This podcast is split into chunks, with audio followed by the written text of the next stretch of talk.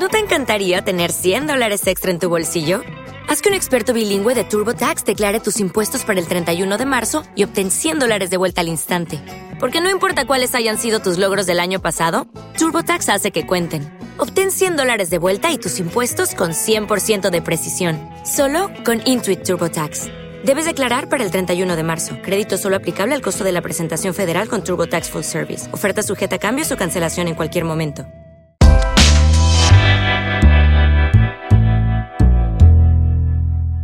Una de las preguntas que más constantemente se hacen por parte de los recién llegados que vienen del ecosistema del fenómeno ovni hacia la comunidad Urantia, a ser lectores noveles, novatos de la quinta revelación, es preguntar sobre el verdadero origen de Jesús de Nazaret.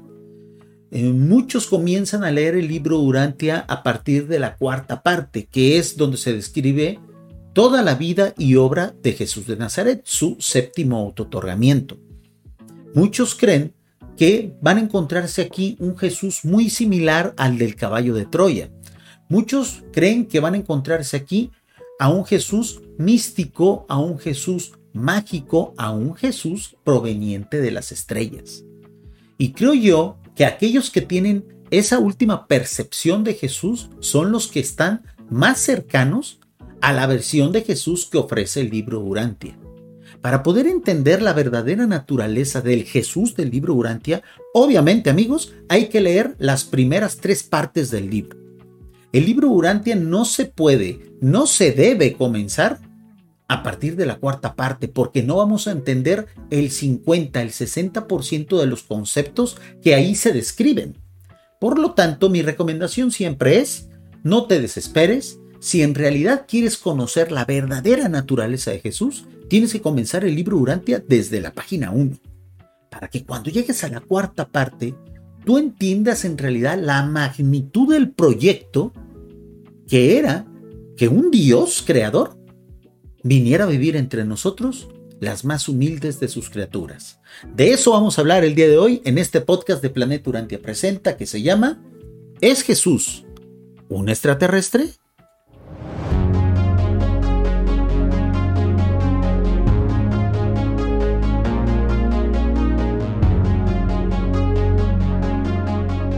Gracias por estar aquí conmigo en este nuevo podcast de Planeta Urantia Presenta. Muchísimas gracias por el apoyo que nos está dando la gente de Evox, la gente de Spotify y la gente de Amazon Music. No me canso de agradecer por las vistas, los likes y los comentarios que nos están dejando en dichas comunidades. Amigos, ¿es Jesús un extraterrestre?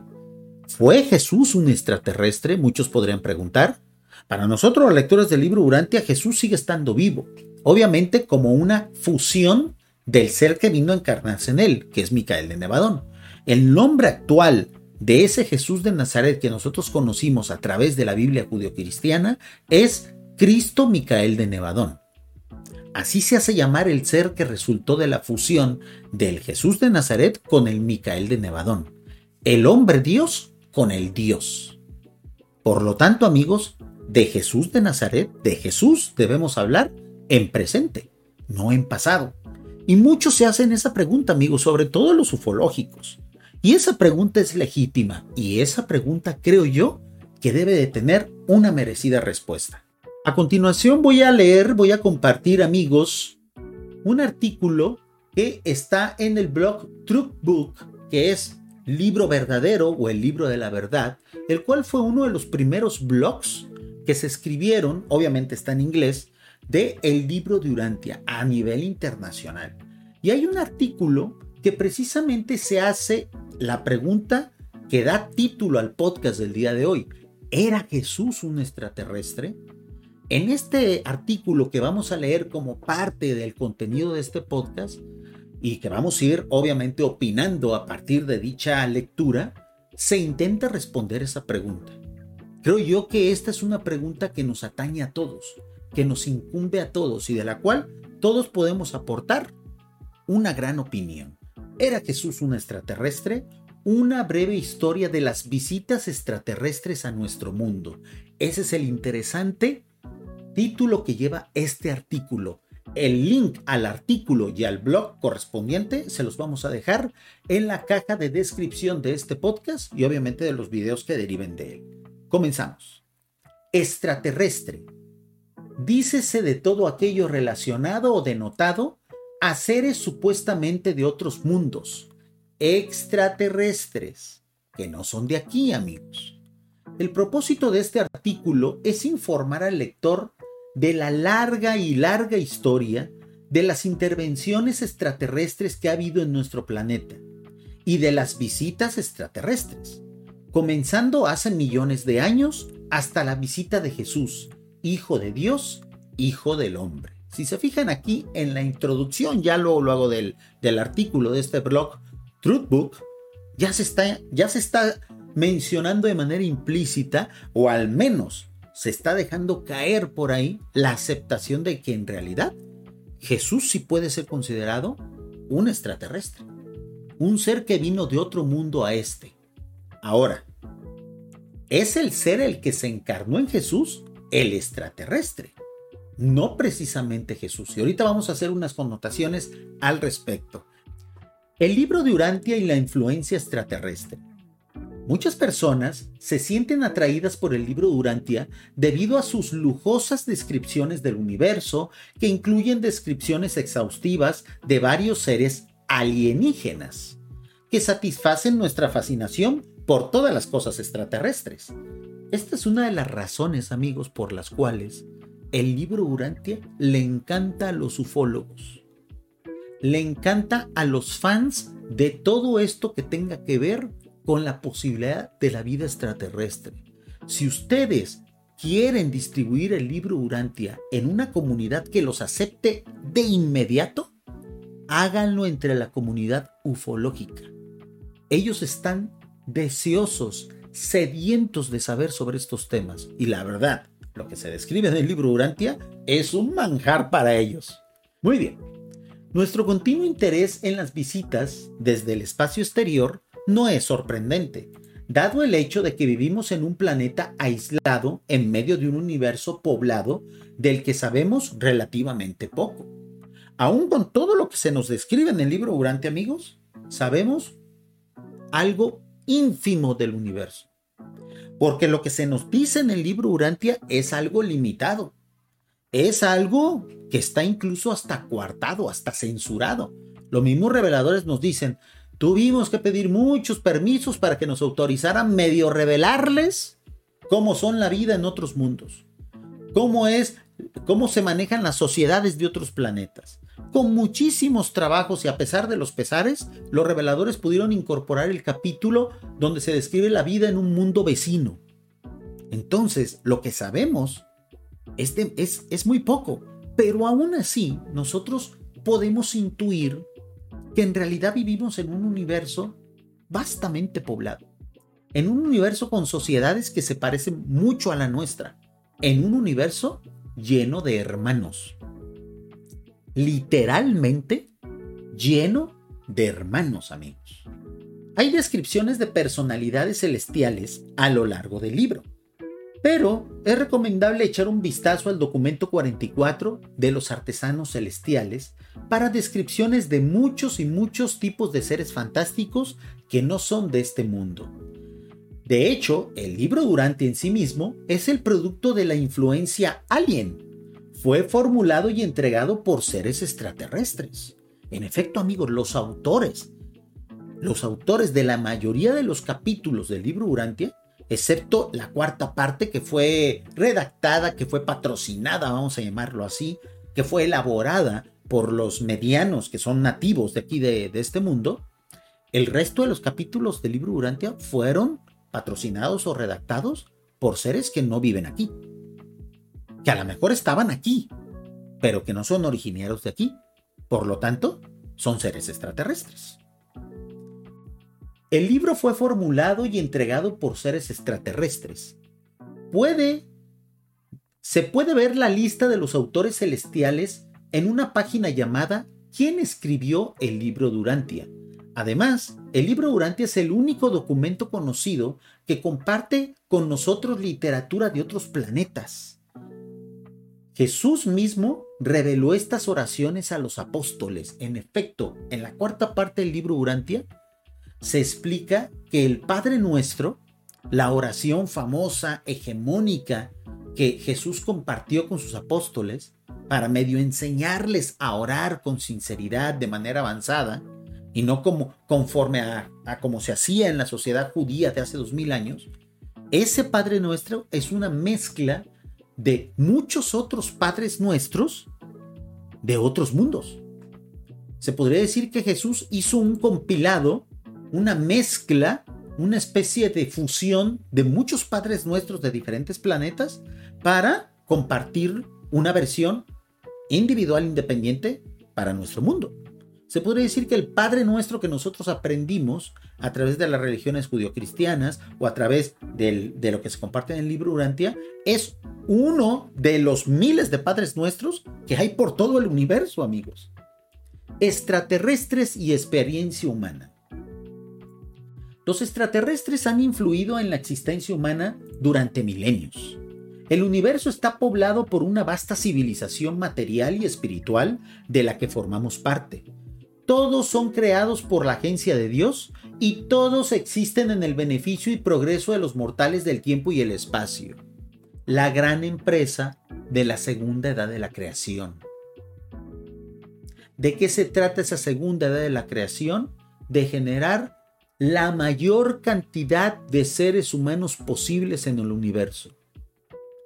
La mayor cantidad de seres humanos que puedan reconocer la existencia de un Dios, la mayor cantidad de seres humanos que tengan fe y que trasciendan a los mundos morontiales. De eso va este negocio, de eso va este business, a eso se dedican los dioses amigos. Por eso resulta increíble que las sociedades, muy entre comillas, modernas, progresistas, lo que quieran es que nos extingamos, cuando en realidad los dioses lo que quieren es que nos reproduzcamos como conejos, amigos lo más sustentablemente posible.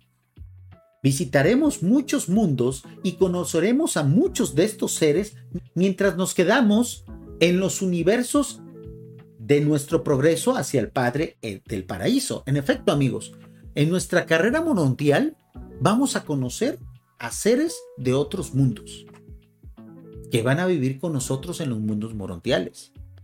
En nuestra carrera morontial, en nuestra carrera de ascensión morontial, nos va a tocar visitar a otros mundos con seres humanos parecidos al nuestro. El único mundo que no vamos a poder visitar mientras seamos seres morontiales es nuestro propio mundo. ¿Para qué? Para que no intervengamos, para que no hagamos interferencia, para que no nos metamos en los asuntos de nuestros descendientes. Pero cualquier otro mundo puede ser visitado por nosotros, sin meter la mano, a manera de meros observadores. Por lo tanto, la interacción de seres extraterrestres de un mundo a otro incluso se podría decir que es fomentada en, la vida morontial.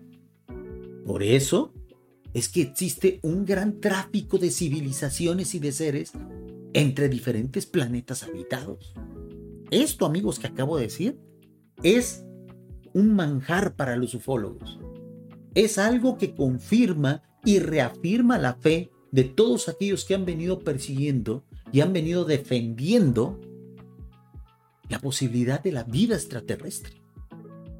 Algo le decía a todos esos seres humanos que no conocen el libro Urantia, pero que creían firmemente que no somos los únicos en el universo. Amigos, amigos ufólogos, ustedes tienen razón. Ustedes siempre tuvieron razón. Felicidades.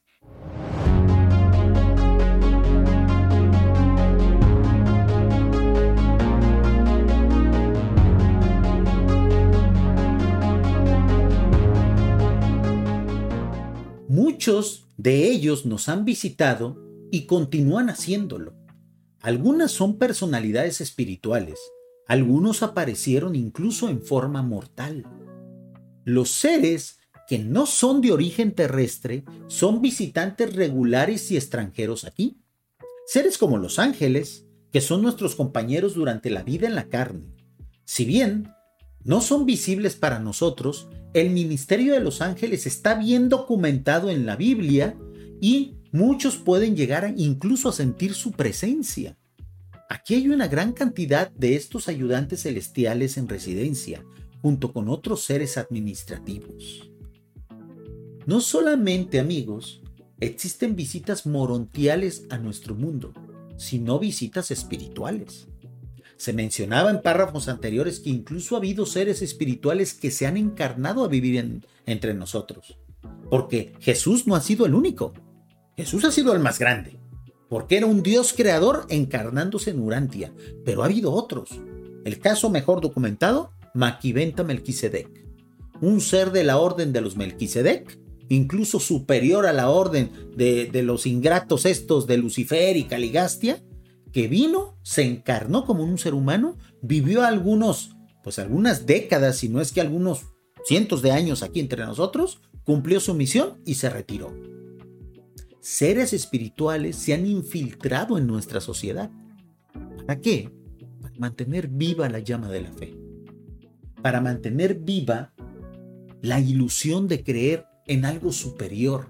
Para enseñarle y recordarle al ser humano que no somos la cúspide de la creación, que hay seres más arriba de nosotros, pero que, en efecto, ayudan a que nosotros existamos y, sobre todo, trascendamos.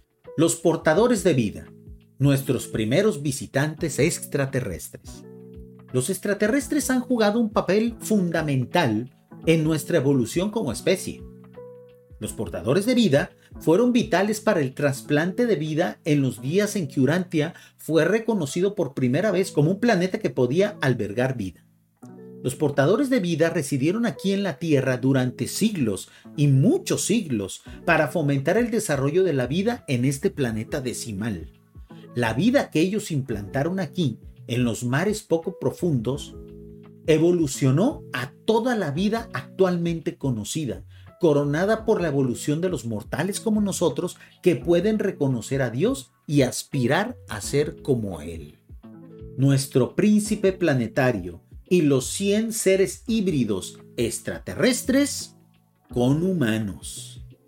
Otras personalidades que vinieron desde fuera del planeta han venido aquí para ayudar a la humanidad en su marcha hacia la conciencia de Dios.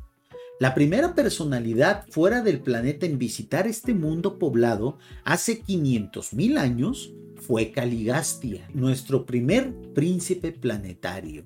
Esto le va a encantar a aquellos que creen en los Anunnakis, amigos.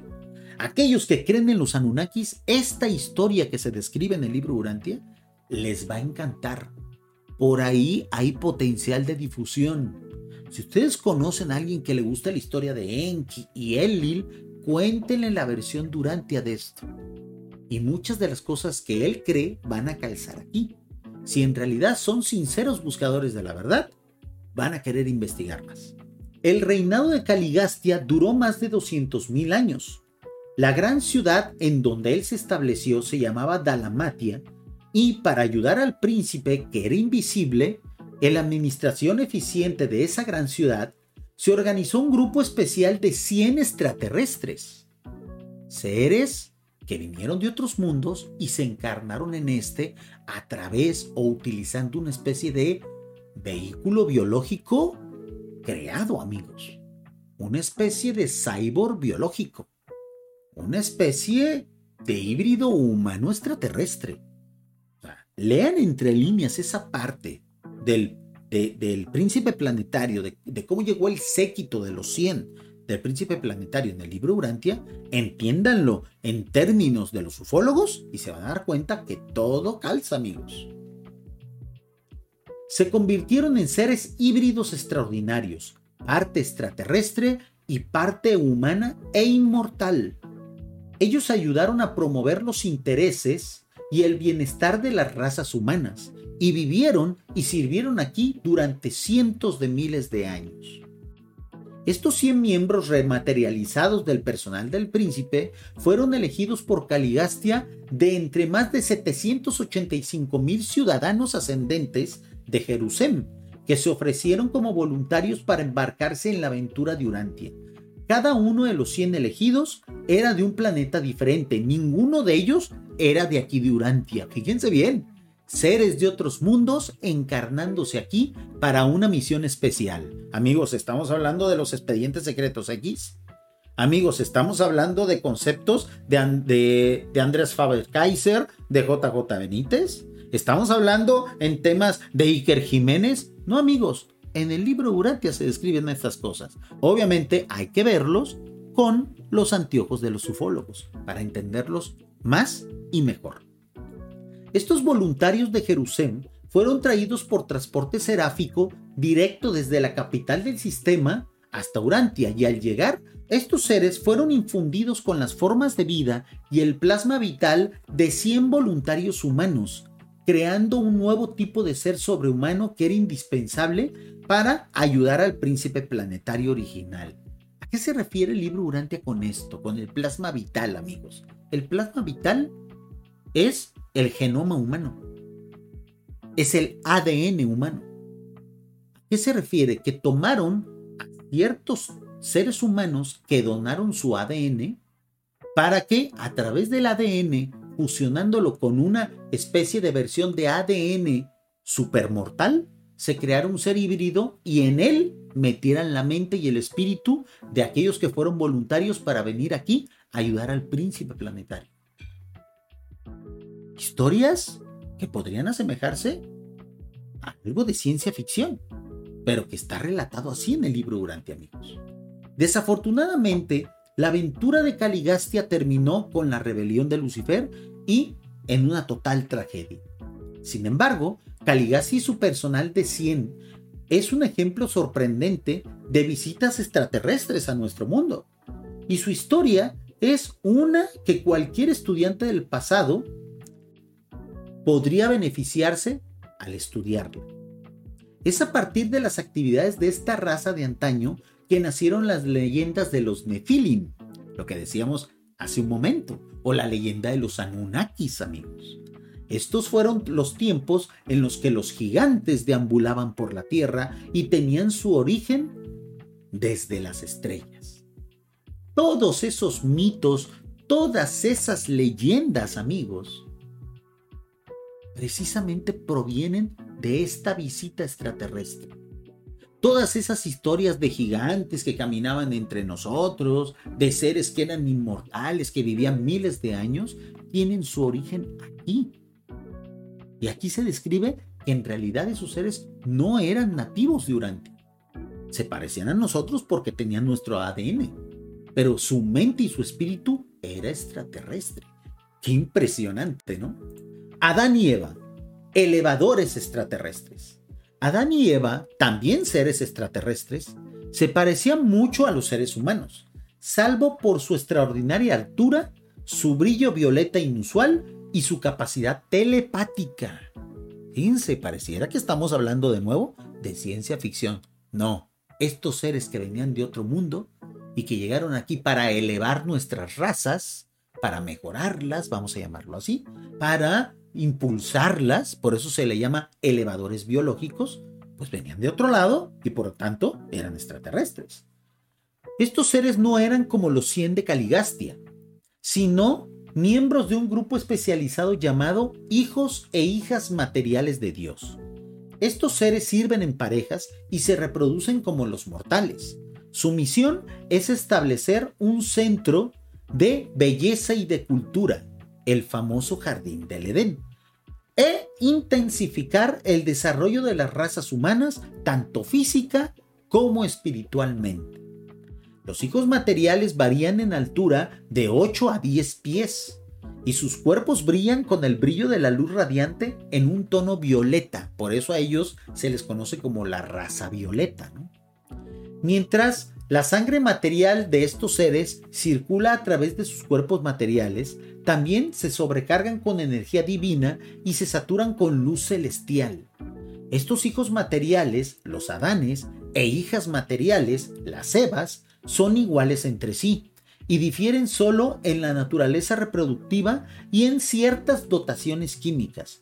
Son iguales, pero diferentes a los hombres y las mujeres mortales.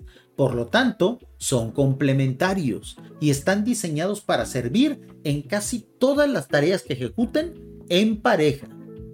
Un Adán no puede vivir sin su Eva. A cada planeta habitado le toca su pareja de Adán y Eva. Los nuestros, pues echaron todo a perder, pobrecitos, ¿no? Les fue mal, ¿no? Les fue mal, les fue mal. Muy bien, seguimos leyendo. La misión de Adán y Eva en nuestro mundo terminó después de circunstancias que fueron trágicas. Incluso hasta el día de hoy, en nuestro mundo del siglo XXI, podemos llorar la pérdida de estos seres maravillosos. La verdad es que sí, amigos. ¿eh? Es una lástima que haya fracasado esa misión. Y, en próximos programas, en próximos podcasts que vamos a hacer de Planeta Urantia Presenta, me gustaría que analicemos juntos el por qué realmente esa misión no debía de fracasar. ¿Por qué pareciera que se que se pusieron todos los ingredientes para que estos dos fracasaran. ¿Por qué pareciera que hubo un cierto grado de incompetencia por parte de los seres espirituales en esta misión? Luego vamos a especular al respecto. La cultura dánica, que debía ser brillante durante miles de años al servicio de la humanidad, se perdió para siempre. Y nuestro mundo todavía se está recuperando de los efectos de esa pérdida. Sin embargo, el extraordinario par de seres extraterrestres jugó un papel importante en la evolución de nuestro mundo. Y su pérdida es una de las razones por las que los seres humanos como nosotros anhelan la conexión con lo sobrenatural, lo sobrehumano. Parece que estamos programados de esa manera. Si su misión hubiera tenido éxito, no tendríamos dudas sobre la realidad de Dios o el ministerio de las fuerzas sobrenaturales, y mucho menos, amigos, aquí agrego yo. No tendríamos duda de la existencia de la vida extraterrestre, porque nosotros estaríamos conscientes que dentro de nuestra genética hay genética extraterrestre. Lamentablemente fracasó la misión de Adán y Eva y pues andamos acá en estas, ¿no? Andamos acá en estas, en nuestra ignorancia. Melquisedec, un ser extraterrestre que apareció de la nada. Otro visitante extraterrestre vino a nosotros completamente solo y se parecía mucho a nosotros. Melquisedec tomó la forma de un sacerdote cananeo, un ser humano totalmente adulto.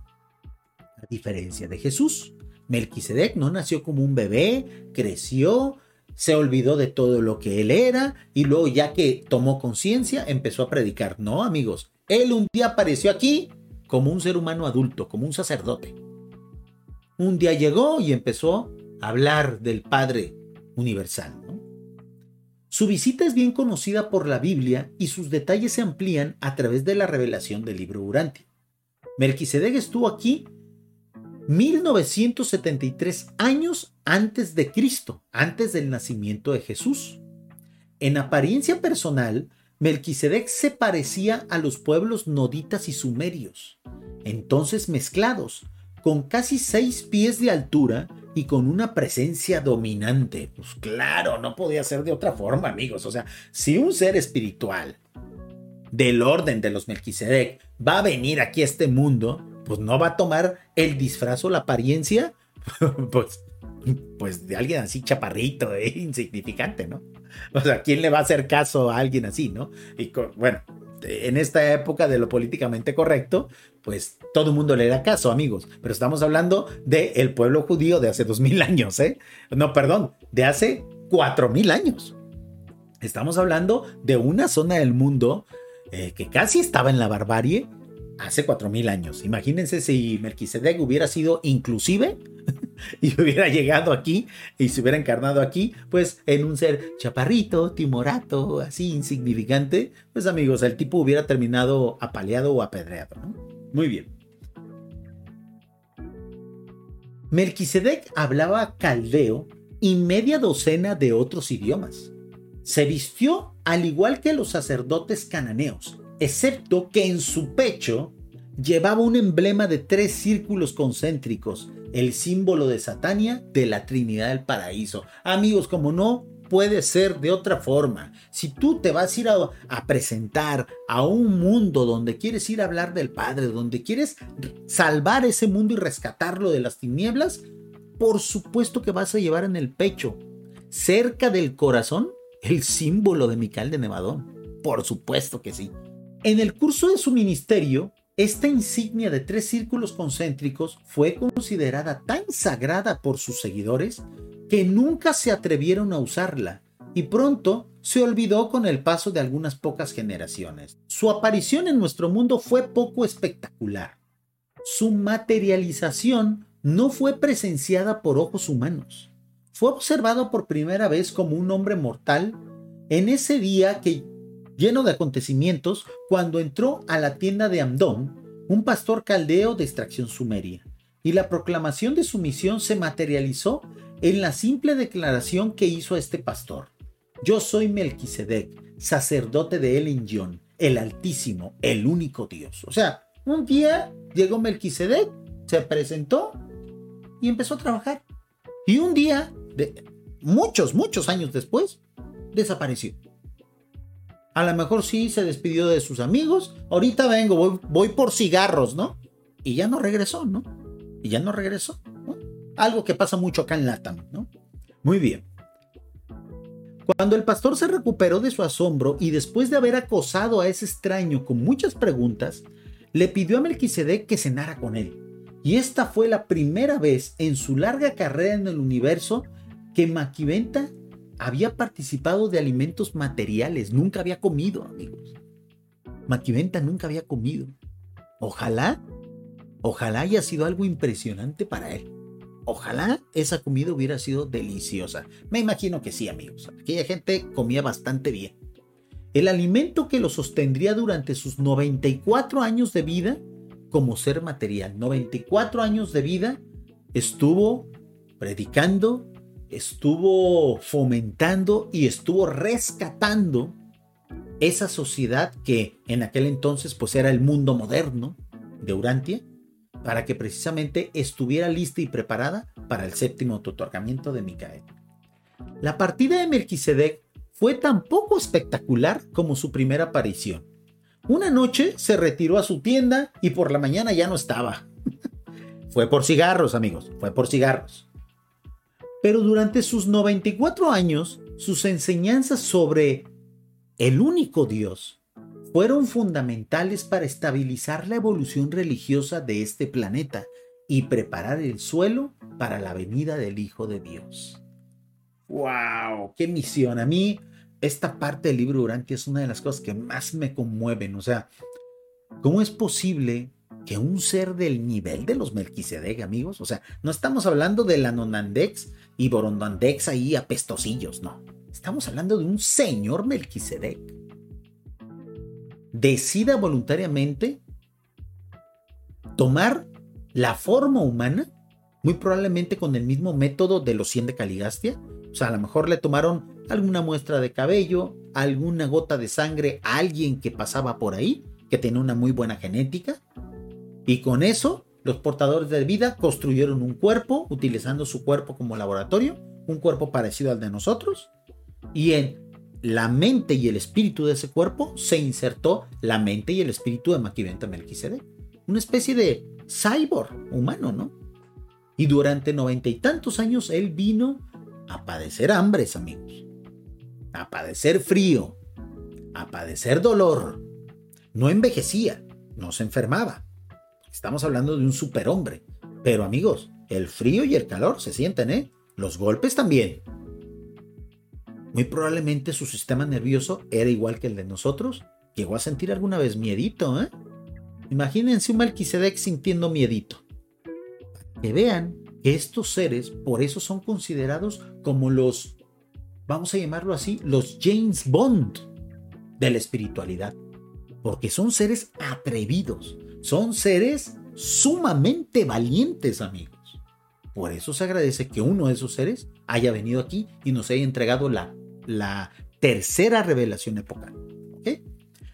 Y vamos al extraterrestre de extraterrestres. Y aquí es donde nosotros vamos a intentar, junto con este artículo de este blog, responder la pregunta de si era o es Jesús un extraterrestre. Jesús de Nazaret, antes de que Abraham fuera, yo soy. Y eso, todo esto que hemos hablado, nos lleva al personaje extraterrestre más famoso que jamás haya pisado nuestro mundo, amigos. Jesús de Nazaret, ¿era realmente un extraterrestre? El término extraterrestre denota un ser fuera de nuestro planeta, pero probablemente una designación más gentil para la persona, para la persona que conocemos como Jesús de Nazaret sea la de alien, alienígena. No como extraterrestre, sino como un alien. Como alguien que tiene origen extraterrestre, pero que en realidad nació aquí. ¿No? Términos un tanto cuanto rebuscados de la ufología. Un día, después de la concepción de Jesús, en una visita angelical, Gabriel le dijo a María, Vengo a las órdenes de alguien que es mi maestro y a quien amarás y nutrirás. A ti, María, te traigo buenas noticias. Cuando el anuncio de la concepción dentro de ti está ordenada por el cielo, y que a su debido tiempo te convertirás en la madre de un hijo. Lo llamarás Josué, Jesús. Y él inaugurará el reino de los cielos en la tierra y de los hombres. Noten aquí cómo Gabriel decía que el mismo Micael lo había enviado. Es decir, Micael estaba, obviamente, consciente de que iba a ser el autotorgamiento. Y Micael, como ser extraterrestre, porque él sí es extraterrestre, él no tuvo su origen aquí, su origen es el paraíso, aceptó venir a vivir entre nosotros usando un cuerpo mortal. Un vehículo mortal, pero su origen era extraterrestre. Por lo tanto, amigos, Jesús, como tal, siendo terrícola, al mismo tiempo era extraterrestre. Exactamente lo mismo que pasa con el concepto de Dios y hombre Dios. O sea, Jesús de Nazaret era un hombre, sí, pero también era un Dios. Jesús de Nazaret, por tanto, era terrícola, pero al mismo tiempo extraterrestre. Vaya, qué complejo es todo esto, ¿no? Jesús dijo una vez, aunque estoy delante de ti en esta presencia física, salí de Dios Padre. Antes de que Abraham fuera, yo soy. Ahí nos estaba diciendo claramente que él había venido de otro lado y que él había existido en otro lugar antes de venir aquí. Habló muchas veces de su reino en lo alto, su lugar en lo alto, su trabajo en las esferas de lo alto. Jesús aludió a otros planetas en este universo de su creación y a los seres que vivieron allí como ovejas que no son de este rebaño. Jesús insistía, a veces a manera de parábola, a veces en sus sermones, que a veces sus, sus pobres apóstoles pues no le podían seguir el ritmo, si nosotros, amigos, o sea, y tampoco, y tampoco seamos tan severos con sus apóstoles y sus, seguidores de hace dos mil años. Si a nosotros ahorita Jesús viniera y nos explicara sus conceptos, tampoco lo entenderíamos. A lo mejor entenderíamos un 5, un 10, un 15% más. Pero él constantemente él decía, hey, mi reino es de las estrellas. Mi reino no es de aquí. No se confundan. Yo en otros, en otros estadios, en otros ámbitos, soy el rey de todo. No aquí. Por eso él siempre estaba haciendo referencia a que, aunque ustedes veían un cuerpo material, su naturaleza no era de aquí.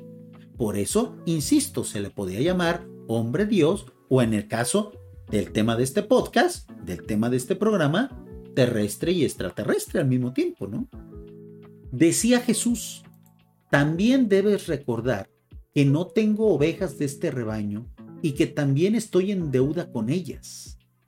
Hasta el final, debo de proporcionarles el patrón de hacer la voluntad de Dios mientras viven la vida de la naturaleza mortal. Constantemente Jesús decía que las cosas que él enseñaba aquí también era para seres de otro lado que su misión aquí serviría de ejemplo para seres de otros rebaños, para ovejas de otros rebaños, es decir, para los marcianos, pues, para los marcianos. Jesús, la identidad antes de su encarnación. Esto, amigos, le vuela la cabeza a los ufólogos, ¿eh? Jesús, sus orígenes son de otro mundo, pero permanece como el regalo que se sigue dando a la humanidad. Pero el verdadero origen de Jesús, aunque humano en el sentido de que su cuerpo fue creado aquí, como el tuyo y el mío, comenzó en un reino muy diferente al de la tierra. Este es un ministerio que incluso los seres celestiales que nos han revelado estas verdades no pueden explicar. Ni siquiera amigos, los seres que entregaron el libro durante a la humanidad saben cómo es posible, cuál es el procedimiento, cuál es el proceso a través del cual un ser nacido en el paraíso puede meterse en el cuerpo de un ser humano. Eso solamente lo pueden hacer los, los dioses con mayúscula. Los dioses con mayúscula. Eso nadie más sabe hacerlo. Y es por eso que podemos sentirnos atraídos a pensar que ese dios hombre era un alienígena. En el sentido más estricto de la palabra, es un ser de otro mundo o de otro reino. Y ahora que Jesús nos ha dejado en su manifestación material de carne y hueso, permanece quieto como una presencia espiritual en el espíritu de la verdad. Si bien es posible que no pensemos en esta presencia espiritual de Jesús como un ser extraño, ciertamente el espíritu de la verdad no es de este mundo tampoco. ¡Wow! Eso nunca lo había pensado, amigos. ¿Ustedes sí? Es cierto. El espíritu de la verdad tiene un origen que no es de aquí el Espíritu de la verdad, que nos baña a todos, que nos interconecta a todos, en realidad viene del espacio exterior. Es un circuito, es un espíritu extraterrestre también. ¡Wow! Nunca lo había pensado así, ¿eh? Nunca lo había pensado así.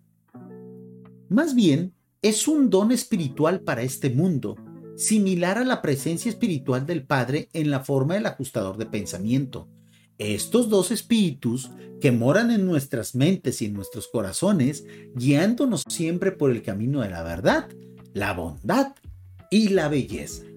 Pues aquí termina amigos este extraordinario artículo de la página Truthbook que próximamente en próximos podcast de Planeta Urantia vamos a estar leyendo aquí. Agradezco muchísimo a todos aquellos que nos han estado apoyando en las plataformas de Evox, Spotify y por supuesto Amazon Music. Nos están pidiendo que también agreguemos los podcasts a Google Podcast, pero la verdad es que todavía no sé cómo, así es que ténganos paciencia. Vamos a procurar estar en todas las aplicaciones y en todas las plataformas porque estos programas pretenden ser un mensaje luminoso y sobre todo una especie de entretenimiento luminoso para aquellos que disfrutamos y que pertenecemos a la comunidad de lectores del libro Urantia. Se despide de ustedes su amigo Jorge Arcega Monster. Nos escuchamos en la próxima ocasión.